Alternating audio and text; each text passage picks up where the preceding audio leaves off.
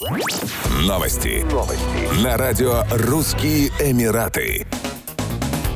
Российские теннисисты Андрей Рублев и Даниил Медведев примут участие в теннисном турнире в Дубае в феврале. 25-летний Андрей Рублев – олимпийский чемпион 2020 года в миксте, победитель 15 турниров ATP, обладатель Кубка Дэвиса 2021 года и Кубка ATP 2021 года в составе сборной России, финалист итогового турнира ATP среди теннисистов не старше 21 года. Даниил Медведев – бывшая первая ракетка мира в одиночном разряде, победитель одного турнира «Большого шлема», финалист трех турниров «Большого шлема» в одиночном разряде, победитель итогового турнира ATP 2020 года, финалист итогового турнира ATP 2021 года, победитель 15 турниров ATP в одиночном разряде, обладатель Кубка Дэвиса и Кубка ATP 2021 года в составе сборной России. На чемпионате в Дубае россияне присоединятся к Новаку Джоковичу и, возможно, Рафаэлю Надалю. Также к участию в турнире ATP 500 заявлен 20-я ракетка мира Карен Хачанов.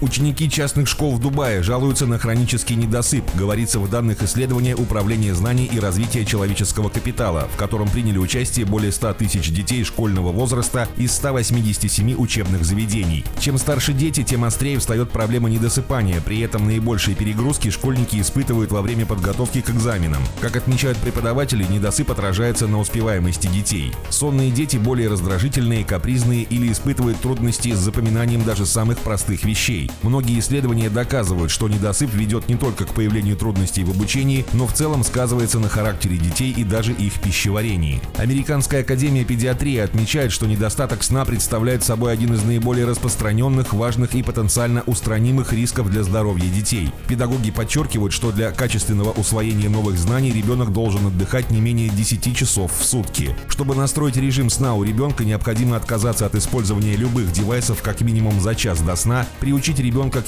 физической активности во второй половине дня, а также избегать переедания на ночь, а вместо этого принимать теплую ванну. Еще больше новостей читайте на сайте RussianEmirates.com